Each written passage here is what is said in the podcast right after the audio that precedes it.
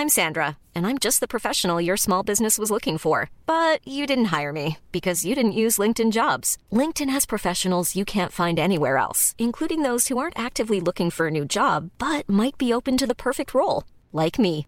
In a given month, over 70% of LinkedIn users don't visit other leading job sites. So if you're not looking on LinkedIn, you'll miss out on great candidates like Sandra. Start hiring professionals like a professional. Post your free job on linkedin.com/people today.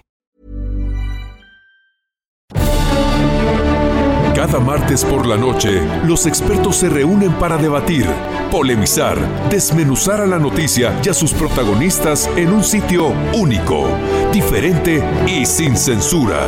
Esta es la mesa de análisis, a fuego lento, bajo la conducción de Alfredo González Castro, por El Heraldo Radio. Iniciamos.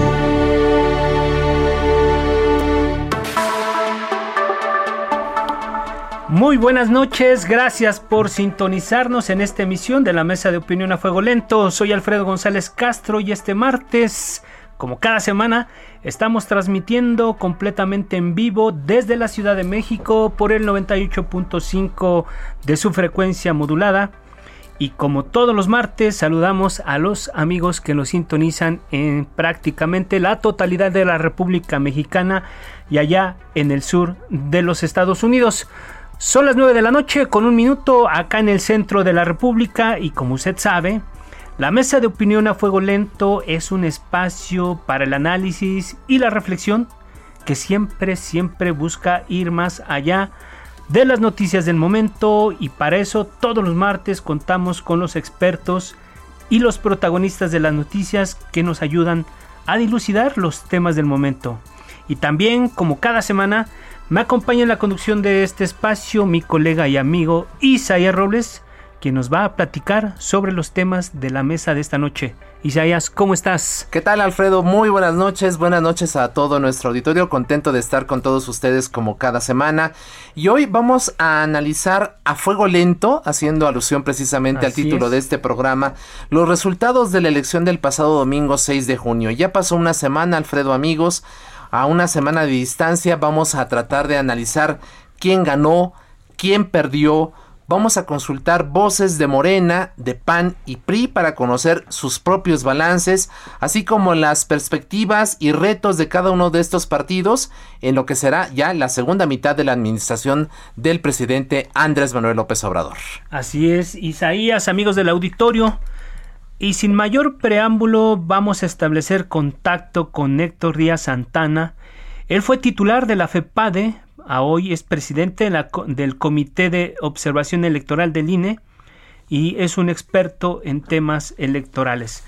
Héctor, muy buenas noches, gracias por estar con nosotros y ayudarnos a desmenuzar los resultados de la elección del pasado 6 de junio. ¿Cómo estás?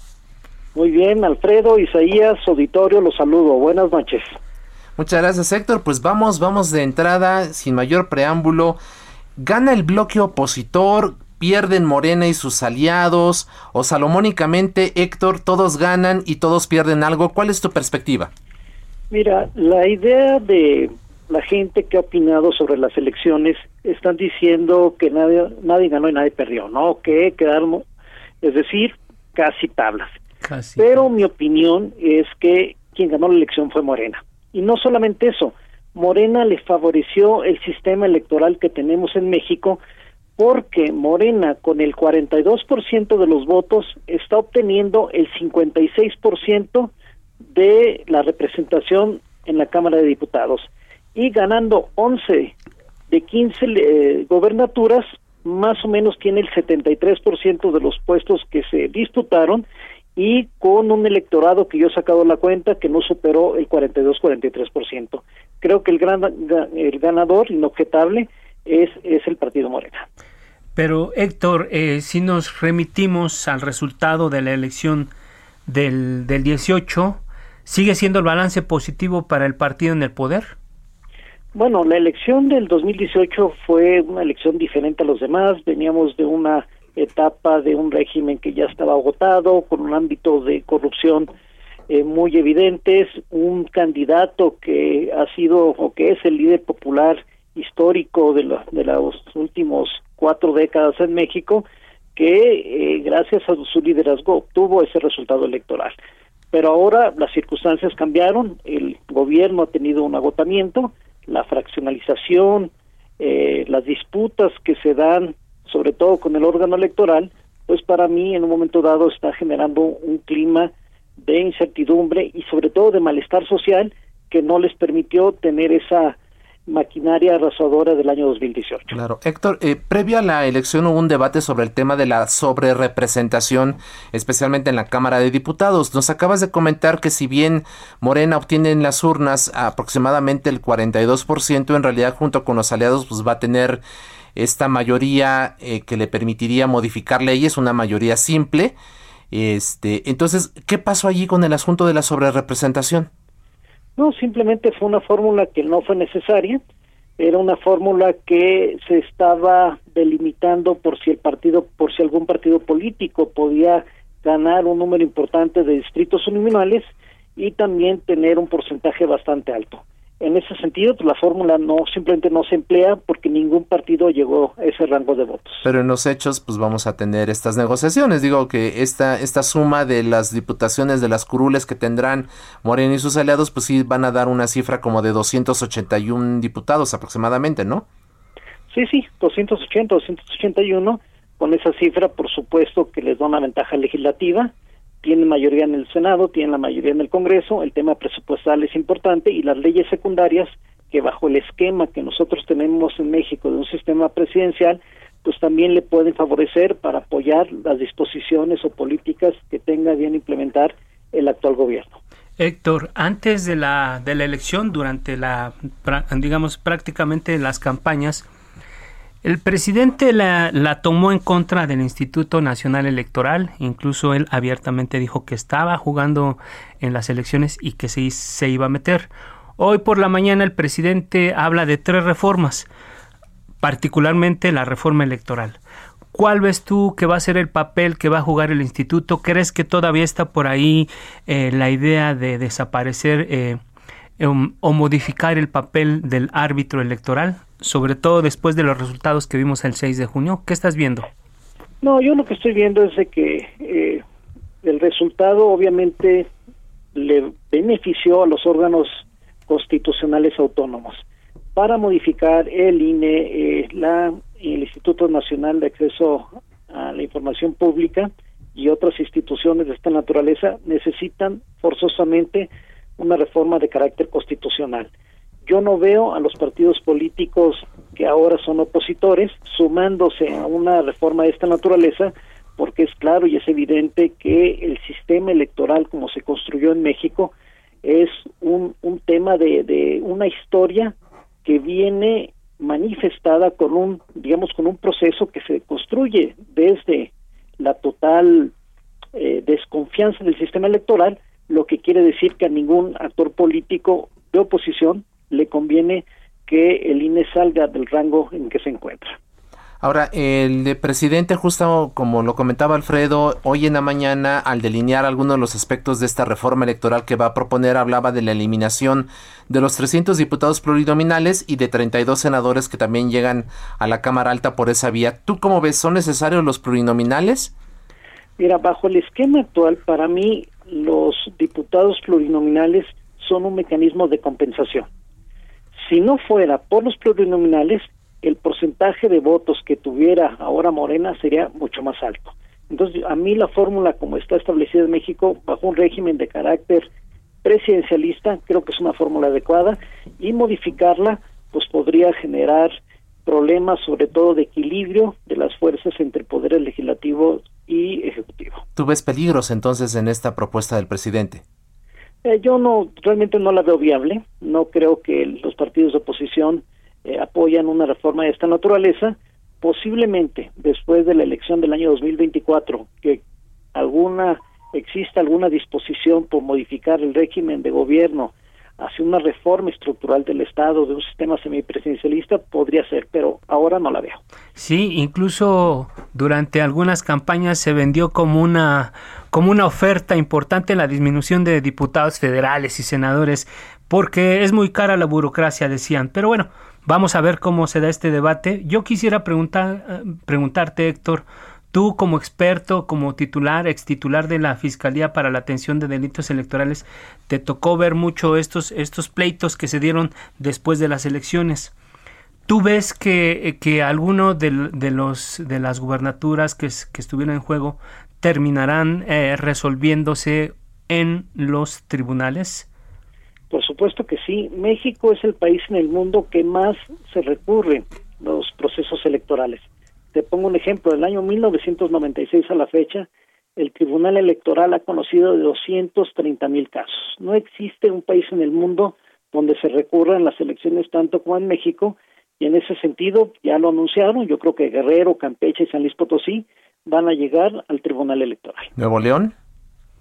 No, bueno, no creo. Ya el partido que quedó en segundo lugar ya reconoció su derrota y no lo veo impugnado. Sin embargo, el presidente López Obrador, hay que recordarlo, durante la campaña, pues él señaló mucho el tema, ¿no? De, de estas tarjetas, que era efectivamente contra Adrián de la Garza, pero también eh, se dejó entrever, pues, una investigación contra familiares de quien... Samuel García. De Samuel García. ¿No crees que esto vaya a terminar justamente también por estas razones en, en el tribunal? Pues mira, eh, podría llegar a un tribunal, pero no a un tribunal administrativo electoral. Podría ser un caso que ya se denunció ante la Fiscalía Electoral y que en caso que esta institución encuentre evidencias de irregularidades que puedan ser constitutivas de delitos electorales, pues sería judicializarlo y un tribunal penal es el que podría resolver si tienen o no la razón jurídica. Geno completamente al tema electoral sería en todo caso, ¿no, Héctor? Sí, va en otra vía, va en la vía de delitos electorales, no en tribunales electorales. Ok, fíjate que a mí este no, no, no quiero dejar pasar la oportunidad de que nos hagas un comentario sobre lo que tú viste aquí en la Ciudad de México, porque creo que el comportamiento de los de los chilangos fue completamente diferente a lo que ocurrió en los 15 estados donde se renovaron las gobernaturas, alcaldías en otros estados, diputaciones, congresos locales.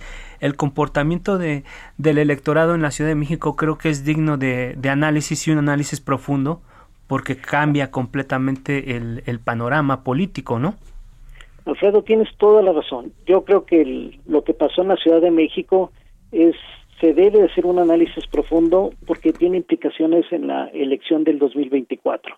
Yo tuve la oportunidad de visitar casillas de clase baja, clase media, clase alta en la Ciudad de México y fue impresionante. En lugares de, digamos, de clase media, clase alta, votaron el 80% de los electores. Nunca habíamos visto una participación masiva. Muy alta. Y de ese 80%, eh, 85% en algunas casillas fueron para la alianza, o sea, es una cantidad que realmente te habla de un esquema que existe una polarización social y que en un momento dado estamos viendo donde clases medias y clases clases altas pueden tener una alianza social estratégica que se pueden decantar por una opción política en el año 2024.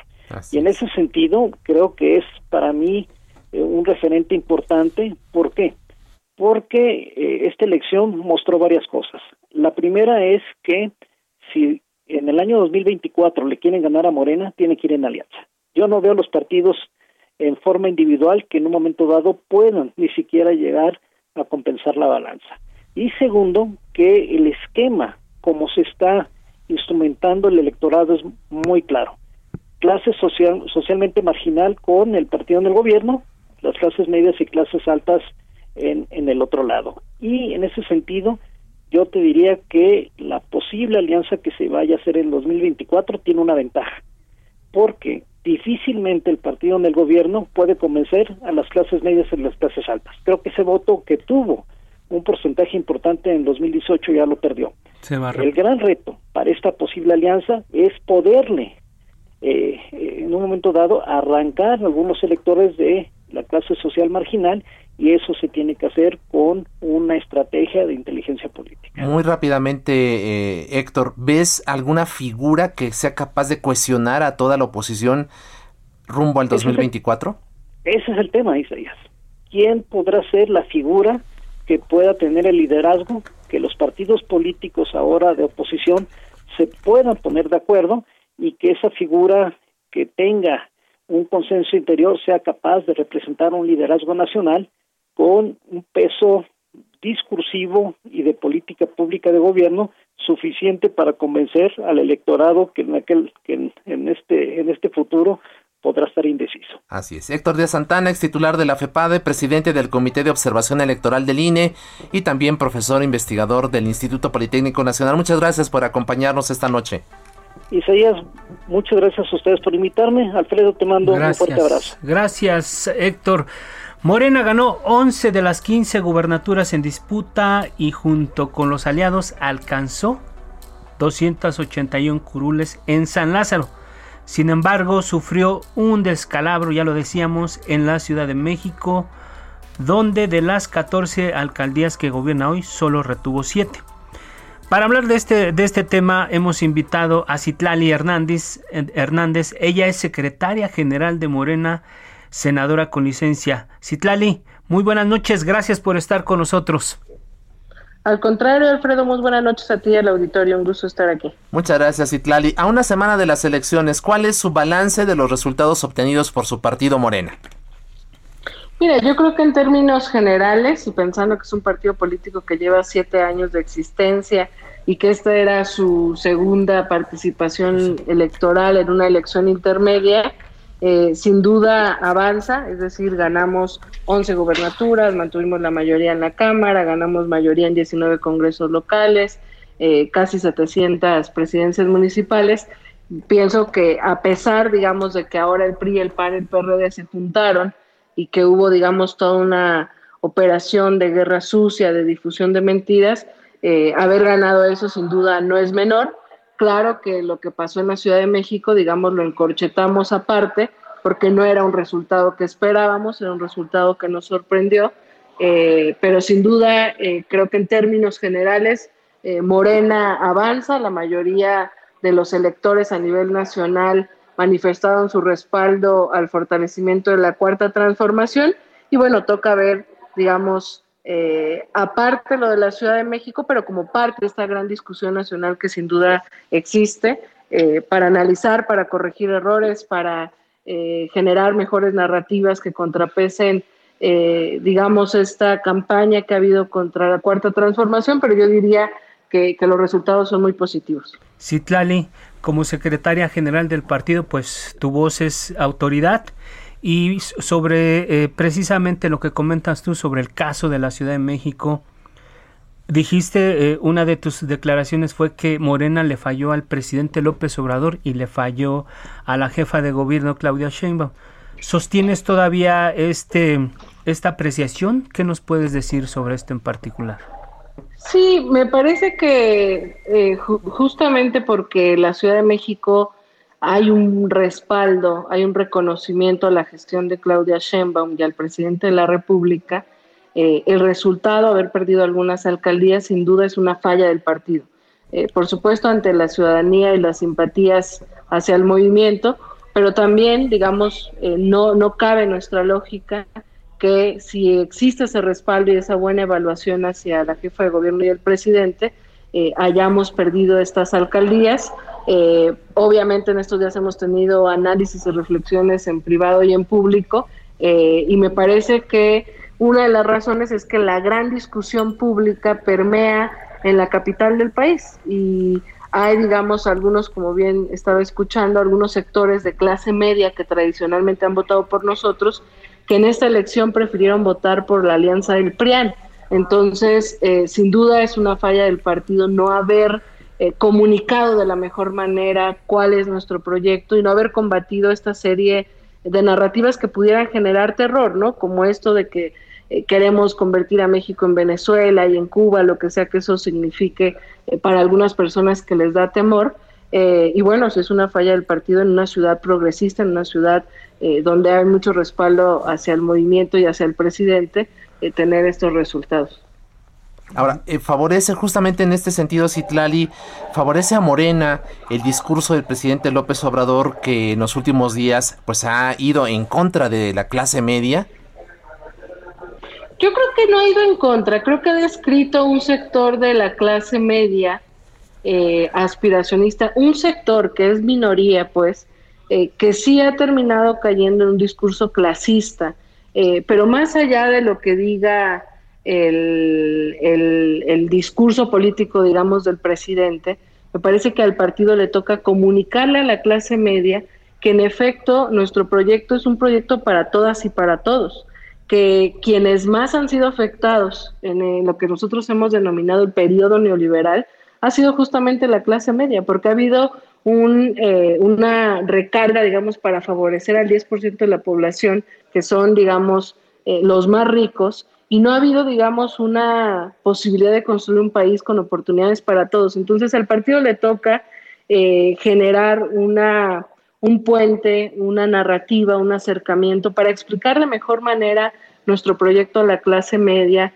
eh, a los trabajadores, a los pequeños comerciantes, eh, a profesionistas que lastimosamente prefirieron esta vez votar probablemente como un voto de castigo hacia nuestro movimiento por eh, el PRIAN, que digamos el proyecto que han tenido en el gobierno no ha sido favorable para las clases medias, sin duda. Entonces, ese es parte del reto que tenemos dentro eh, de Morena, porque el PRIAN sostenía la carga fiscal hacia las clases medias y los trabajadores, mientras perdonaba grandes o generaba grandes estímulos fiscales eh, a, los sectores más favorecidos. Entonces, eh, creo que es importante que se inicie una discusión alrededor de eso, eh, que nos permita volver a acercarnos a un sector de la clase media que en la Ciudad de México lamentablemente no nos acompañó en esta elección. Gracias, Citlali.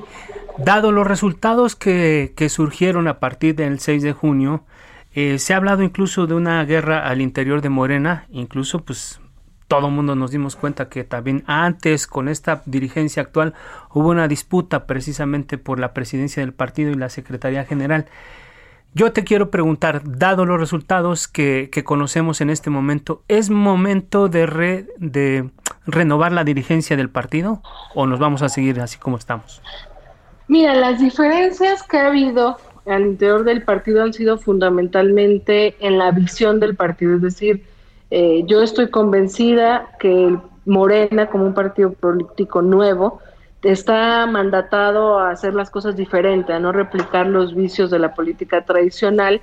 Eh, y en esta pluralidad que existe al interior de Morena, hay probablemente quienes prefieran hacer la política como se ha hecho en otros momentos. Entonces, las diferencias han sido en torno a ello, pero más que cambiar la dirigencia, me parece que lo que nos toca es eh, construir una ruta para lo que viene, es decir, Morena creció mucho después del 2018, perdimos a nuestro principal dirigente, que era Andrés Manuel López Obrador, y él se ha concentrado en gobernar, y nos toca que todos los liderazgos y todas las dirigencias que existen, nacionales y locales, cerremos fibras en torno a un proyecto. Queremos seguir transformando este país, queremos acompañar al presidente de la República, tenemos eh, que seguir convenciendo que hay una alternativa, que no podemos regresar al pasado. Y bueno, tenemos varias coyunturas en las que yo creo que tendremos la madurez de, cerrar filas. Eh, viene la consulta popular, para nosotros es importante que la ciudadanía participe en el primer ejercicio de consulta que habrá eh, contra la impunidad. viene el próximo año la revocación de mandato. Es decir, después de los resultados electorales y el sabor eh, digamos, dulce a nivel nacional y el amargo en algunas alcaldías, creo que la reflexión de todos es que más allá de nuestras diferencias, nos toca entender cómo aportar desde la pluralidad a la construcción de un proyecto que busca seguir cambiando este país.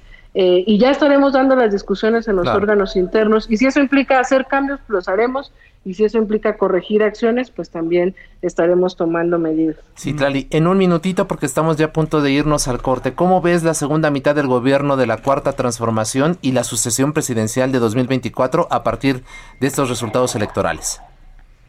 Mira, creo que sin duda el proyecto de transformación va a seguir un buen rato porque la mayoría de la población nos acompaña.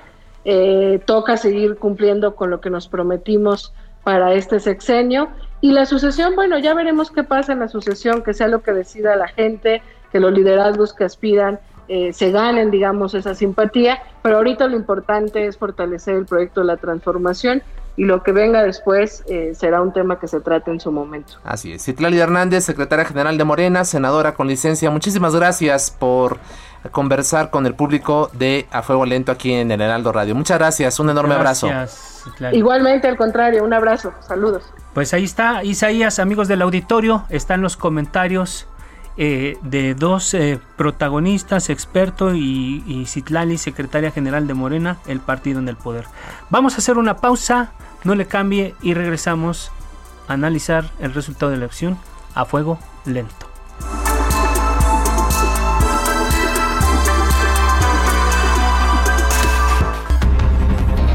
Regresamos. La polémica y el debate continúan después del corte. No se vaya. Está usted en la mesa de análisis a fuego lento con Alfredo González Castro por El Heraldo Radio. Son las 9 de la noche con 30 minutos acá en el centro de la República. Volvemos a la mesa de opinión a fuego lento.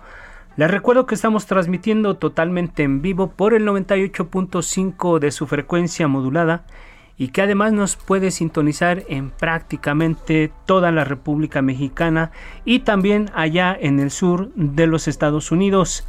Estamos hablando, haciendo un balance de lo que surgió después de la elección del 6 de junio. Isaías, amigos del auditorio, tenemos otro invitado, Isaías. Así es, ya en la primera parte conversamos con el ex titular de la FEPADE, Héctor Díaz Santana, también con la secretaria general de Morena, Citlalia Hernández, y ahora vamos a analizar cómo ve Acción Nacional estos resultados. Vamos a analizar a fuego lento lo que significó el 6 de junio para el Partido Acción Nacional. De las 15 gubernaturas en disputa, el PAN ganó dos, Chihuahua y Querétaro, en las personas de Maru Campos y Mauricio Curi respectivamente.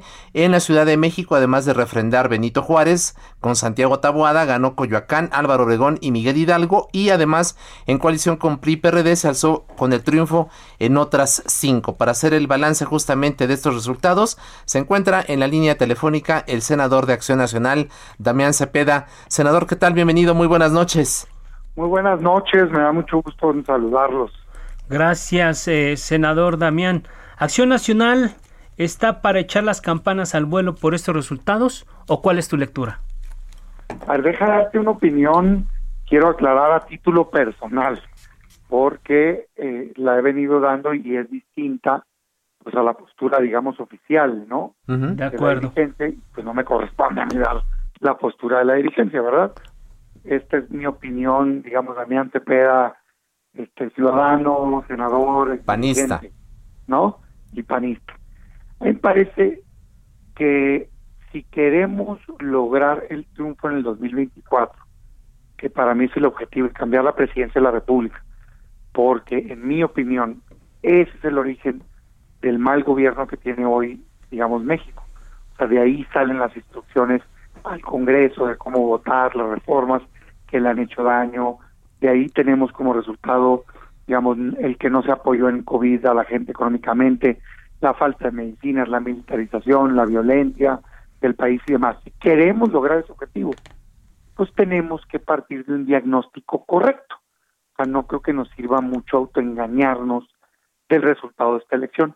Y yo por eso he estado haciendo una crítica constructiva a esta postura triunfalista que he estado escuchando de, de, mi partido, que creo que no se sostiene con los resultados obtenidos a nivel nacional.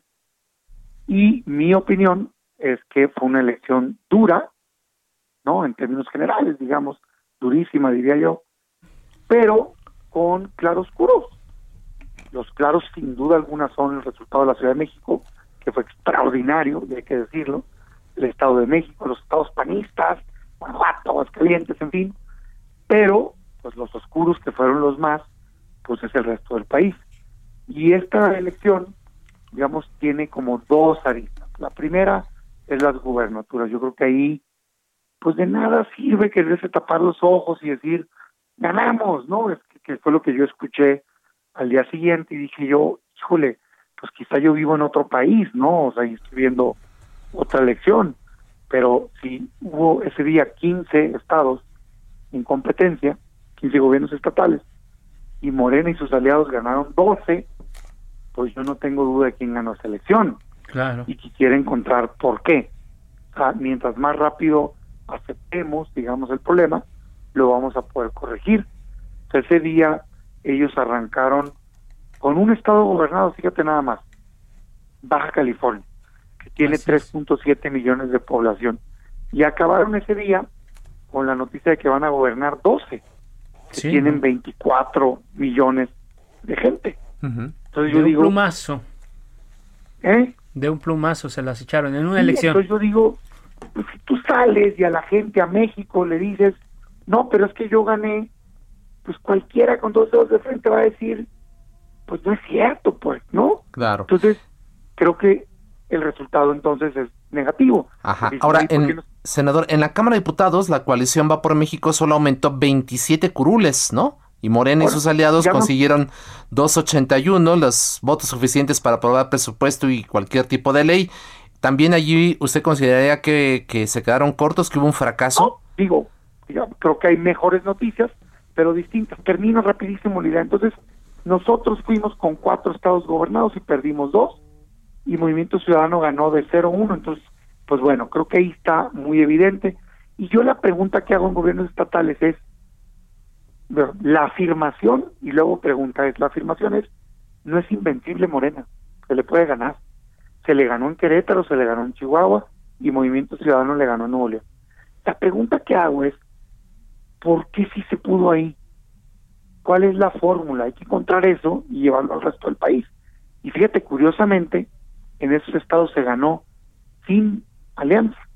O sea, Movimiento Ciudadano no iba en alianza, el PAN en Querétaro no iba en alianza, y en Chihuahua, digamos, no íbamos en la alianza esta grande, pues, ¿no? No solamente no iban en alianza en Chihuahua, sino que tenían al gobernador en contra y del PAN, ¿no? es un fenómeno interesante. creo que es válida, es ¿qué pasó ahí? Pues buenos gobiernos, buen candidato, en fin, una postura muy clara de lo que representábamos y deja tú, o lanzo otra pregunta, ¿por qué ningún estado en donde se postuló con la alianza se ganó? O sea, la alianza ganó cero elecciones a gobiernos estatales. Yo cuando veo, es que sí funcionó y vamos a replicarlo en automático, digo, oye, espérate, yo simplemente estoy invitando a una reflexión más profunda, pues. Veamos qué funcionó, qué no, y tratemos de encontrar la solución, porque quiero ganar para cambiar este país. En, en, ese, en ese contexto de, de análisis, con estas ideas que tú tienes eh, sobre a, ver lo bueno y lo malo que ocurrió, ¿Crees que es momento ya de cambiar a la dirigencia nacional del PAN? Marco Cortés se quedó corto, él es irresponsable. Mira, ¿qué estás viendo? no me quiero meter en eso ahorita. O sea, ya llegará el momento, porque entonces creo que pierde toda como credibilidad el punto. Yo lo que estoy haciendo es un análisis de la elección. Lo que creo que es, es que el partido tenemos que cambiar el rumbo. Y si, y si creemos que todo salió perfecto, no se va a cambiar absolutamente nada. Y si no se cambia absolutamente nada, pues vamos a repetir el resultado. ¿Y cuál fue el resultado? Muy bueno en una zona, Ciudad de México, Domecq, Guanajuato, Aguascalientes, en fin, y muy malo en la mayoría del país. Y eso, el resultado neto final va a ser perder la elección. Y yo quiero ganar para cambiar el país. Entonces, lo que invito es, oigan, yo no digo que no hubo cosas buenas, las buenas repliquémoslas, pero aceptemos lo que no funcionó y mejoremos. Rumbo a 2024, rumbo a 2024, senador Cepeda, eh, ¿usted ve como viable una fórmula, una vez más, una, una gran alianza opositora? Le, pregunto esto por lo que nos acaba de decir. Ganan ustedes donde van solos, ¿no? Con buenos candidatos y buenos gobiernos, pero eh, donde fueron en alianza no ganaron nada. Me parece que, que en los gobiernos estatales ese fue el mensaje muy claro y creo que tendríamos que ver si, si es porque la gente no tomó bien que nosotros representáramos continuidad, porque hay que aceptar que se gobernaba, pues, o sea, ¿no? Y que alguien más representaba cambio, que me parece a mí que para allá va. O sea, por ejemplo, era insostenible en algunos estados decir, quiero que continuemos igual, pues, híjole, si tienen un desastre, pues, ¿cómo que quieres que continuemos igual, no? Y entonces, me parece que no representamos la opción de cambio, de una esperanza de futuro mejor, y eso es lo que creo que tenemos que trabajar. Ahora en el Congreso, ¿se avanzó? Sí. Qué bueno que tenemos más distritos. Me parece muy bueno.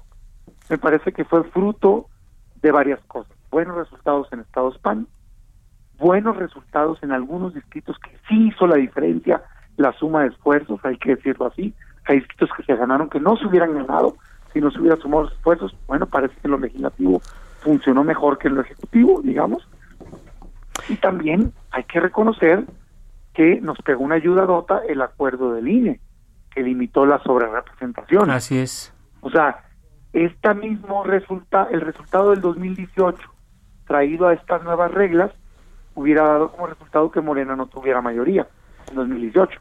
Damián, lo que pasó es que. Yo te quiero preguntar, a partir de esta alianza que se hizo en términos electorales, los dirigentes de los partidos que se involucraron en esta gran, eh, en esta gran unión de fuerzas, han dicho que la alianza también va a ser legislativa. La pregunta que te quiero hacer es, a partir de septiembre, ¿va a cambiar la correlación de fuerzas en el Senado de la República? Es decir, todo lo van a votar junto con el PRI y lo poquito que queda del PRD, igual que en la Cámara de Diputados, o cuál va a ser la dinámica a partir del resultado que se, que se dio este 6 de junio. Primero, el Senado no cambió, porque el Senado ya estaba votado, digamos, desde el principio. Y segundo, pues es que yo la última reflexión que hago es, pues es que realmente de fondo no cambió mucho. O sea, esta narrativa que se quitó la mayoría calificada, que todavía hoy leía a alguien afirmar, claro que la tenían, tan es así que la reforma educativa la lograron echar para atrás. Yo digo, pues lo que es no voltear a ver lo que pasó de verdad. La reforma educativa la echaron para atrás Morena con los votos del PRI. O sea, no tiene Morena mayoría calificada el día de hoy, esa es la verdad. ¿Y qué ha hecho? Doblar a la oposición. O sea, rompió un pedazo del PRD, ¿no? A veces vota el PRI y lamentablemente a veces vota el PAN en algunas, nombramientos de ministros, fiscal y demás, hayan estado algunos votos, pues no estoy diciendo ninguna mentira, prisión preventiva oficiosa y demás. Yo lo que invito es a que desde ahorita nos comportemos todos como una oposición congruente y que no se doble un solo voto. No hubiera pasado una sola reforma dañina en este país y no hubiera pasado un solo nombramiento de incondicionales en este país si la oposición se hubiera comportado como tal. Ahora, el, Entonces, mi llamado es a que ahora sí estemos ahí, ¿no? Y que así actuemos. Ojalá y me sorprendan. Nada me daría más gusto. Porque yo lo que decía en el pasado era, oigan, ¿por qué me prometen que en el futuro se van a comportar como tal si hoy veo los votos y no es así? Claro. En algunos casos, ¿eh? No siempre. No hay garantía de nada. Ojalá entremos en una nueva etapa y que podamos decir, funcionó, porque si no, pues entonces fue meramente electoral. En términos de mayoría simple, pues lamentablemente la sigue conservando Morena y sus aliados. Entonces, ¿se avanzó? Sí. ¿Se cambió realmente las decisiones en el Congreso? No. Entonces, yo el llamado que hago es a que encontremos por qué no logramos convencer a más mexicanos. Porque si tú agarras la votación del 2018 y la comparas con esta, y fíjate de qué elección te estoy hablando, ¿eh? Estoy hablando de la supuestamente elección más difícil de la historia reciente del país, con Andrés Manuel en la boleta, con la PGR encima de nosotros y todo lo que implicó, y tuvimos en el PAN 18% el 2018. ¿Sabes cuánto porcentaje de votación tuvimos este 2021? El mismo 18%. El PRI subió de 16 a 18 y el PRD bajó de 5 a 3. Entonces, si agarras a los partidos de la alianza y comparas esta elección del 2021 con la del 2018, que fue la más dura en la historia reciente del país, la votación porcentual es la misma. Yo me quiero preguntar cómo le hacemos para aumentar esos porcentajes, para convencer a más mexicanos, para representar la esperanza de cambio en este país, porque me parece increíble, viendo el otro lado de la moneda, que con el desastre de gobierno que tiene Andrés Manuel López Obrador, 10 millones de nuevos pobres, no los apoyó en el COVID. Pues se quedó igual. Más violencia, todo, todo el desastre de gobierno. Solo cayó dos puntos Moreno, de 37% a 35%. Entonces, algo nos está faltando por hacer. Y yo quiero ser parte de encontrar ese mensaje, esa manera de convencer a los mexicanos de que México representa un cambio. Y de lo que estoy seguro es que eso pasa por no autoengañarnos y por eso hago esta crítica constructiva, no para autoflagelarnos, ¿eh? no para tirarnos al piso, no para criticar, no para querer quitar a alguien, no, para encontrar la fórmula para lograr encabezar un proyecto que cambie a México. Porque si repetimos lo de hoy, no nos va a alcanzar. Así es. Senador Damián Cepeda, senador de Acción Nacional, gracias por estar a fuego lento esta noche aquí en los micrófonos del Heraldo Radio. Muchas gracias, un enorme abrazo y estamos en contacto. Gracias, un saludo para todos. Ahí está la opinión de Damián Cepeda. Bien, Isaías, amigos del auditorio, vamos a pasar a, a otra visión de lo que pasó el, el 6 de junio. De, las 15, de los 15 estados en disputa, este 6 de junio el PRI perdió los, los 8 donde gobernaba. Sinaloa, Tlaxcala, Sonora, Colima, Zacatecas, Guerrero, Campeche y San Luis Potosí. Incluso ya no será gobierno en Campeche, la tierra natal de su dirigente nacional Alejandro Moreno Cárdenas.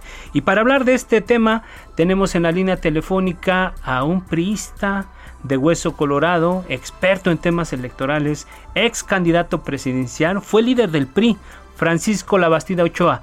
Francisco, muy buenas noches, gracias por tomarnos la llamada.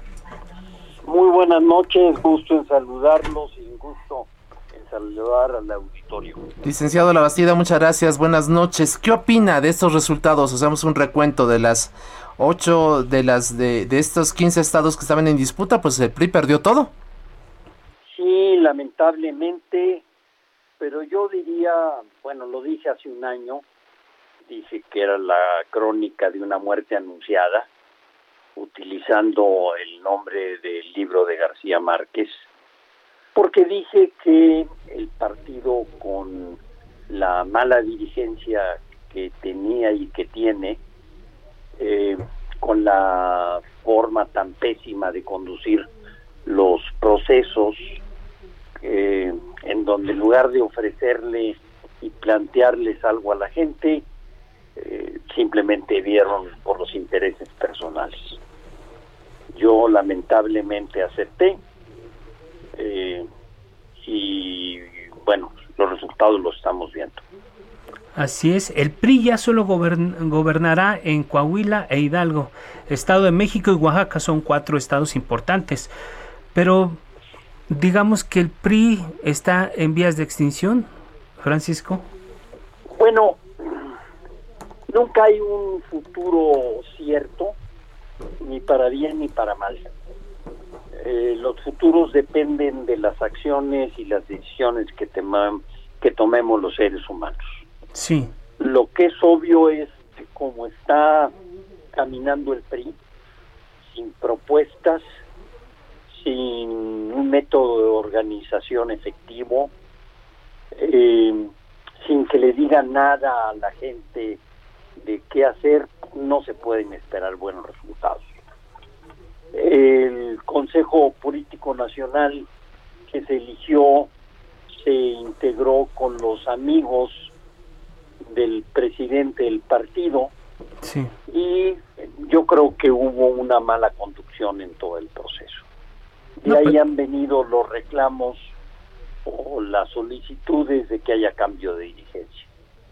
Yo creo que eso es difícil de que se dé porque me parece que al presidente solo le interesa su persona y no le interesa ni el país ni el partido. Bueno, nada más basta con ver la lista de candidatos a plurinominales y los candidatos a diputados que, que, se, integró desde el Comité Ejecutivo Nacional del PRI, eh, licenciado Labastida. Sí, sus puros cuates. Puros, puros, y el mismo, ¿no? Puros amigotes.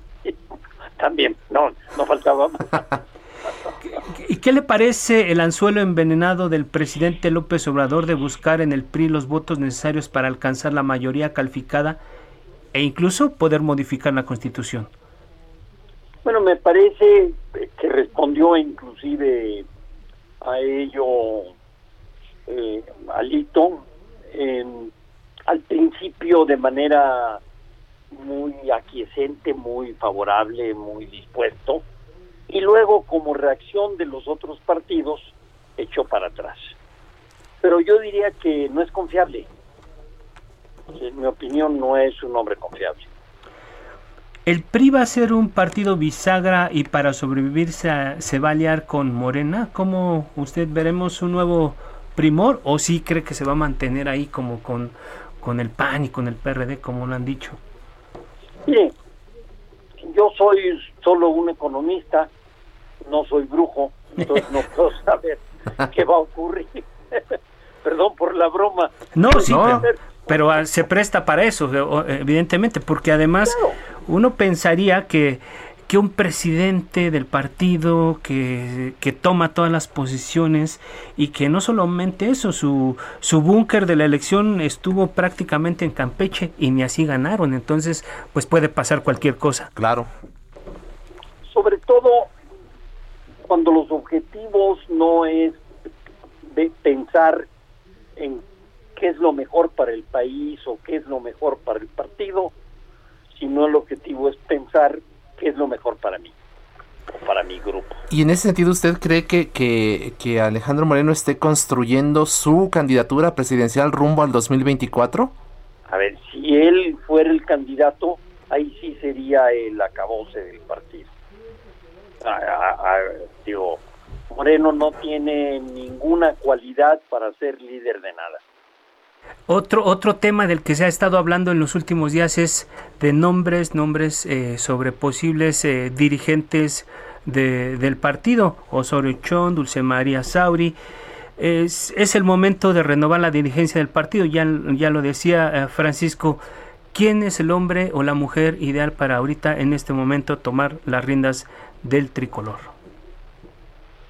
A ver, creo que el partido tiene muchos dirigentes buenos inteligentes, capaces.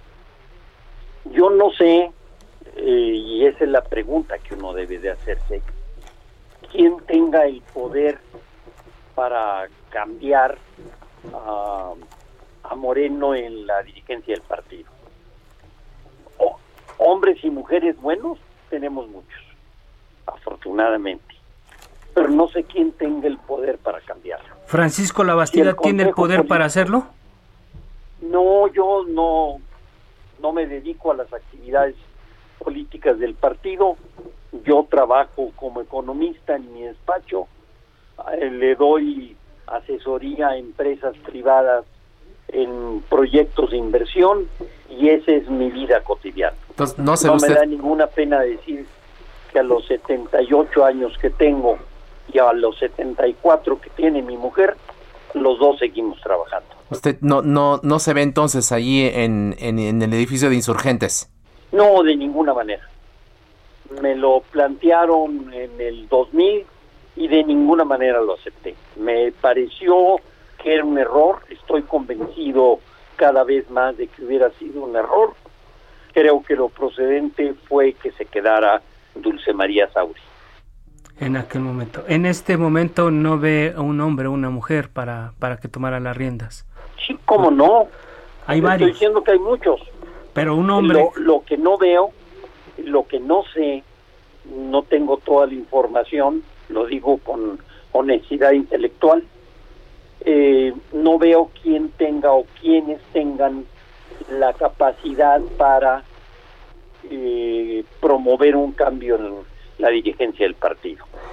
En este sentido, licenciado Labastida, y ya para concluir, porque estaba a punto de, ganarnos el tiempo, ¿cómo ve el futuro inmediato del partido a partir de estos resultados y también rumbo a la sucesión presidencial de 2024?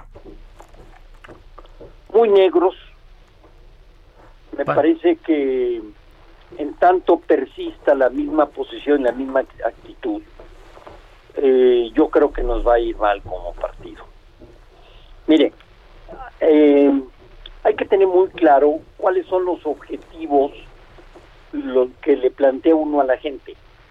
Empleo, mejorar el nivel de vida, bajar la corrupción, combatir de fondo el alto índice de criminalidad y de narcotráfico que hay en el país.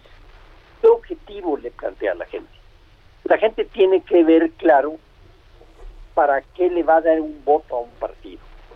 Y si el partido no habla claro de lo que le propone a la gente, son puros riñas entre personas, me parece desastroso lo que está ocurriendo. Creo además que eso ocurrió lamentablemente con todos los partidos. Así es. Una total ausencia de propuestas a la ciudadanía en esta pasada contienda electoral. Gracias. Francisco Labastida Ochoa, ex líder nacional del PRI, ex candidato a la presidencia de la República, ex gobernador de Sonora, senador de la República, secretario de Estado en varias dependencias. Gracias por conversar con nuestro público. Muy buenas noches. Gobernador de Sinaloa, Sí, de no de Sinaloa, perdóneme, perdóneme, sí. Pues, Gracias. Muchas gracias, don Francisco, y estamos en contacto. Gracias, pues llegamos al fin de este espacio. Isaías, amigos del auditorio, agradecemos a quienes hacen posible esto. Orlando Oliveros en la producción, Emanuel Bárcenas en los controles técnicos y Gustavo Martínez en la ingeniería. Nos escuchamos mañana a las 9 de la noche en la mesa de opinión con la silla rota. Muy buenas noches, descanse y hasta la próxima. Hasta luego.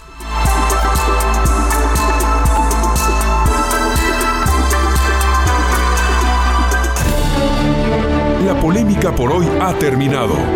Le esperamos el próximo martes para que junto con los expertos analicemos la noticia y a sus protagonistas en la mesa de análisis a fuego lento, por El Heraldo Radio, con la H que sí suena.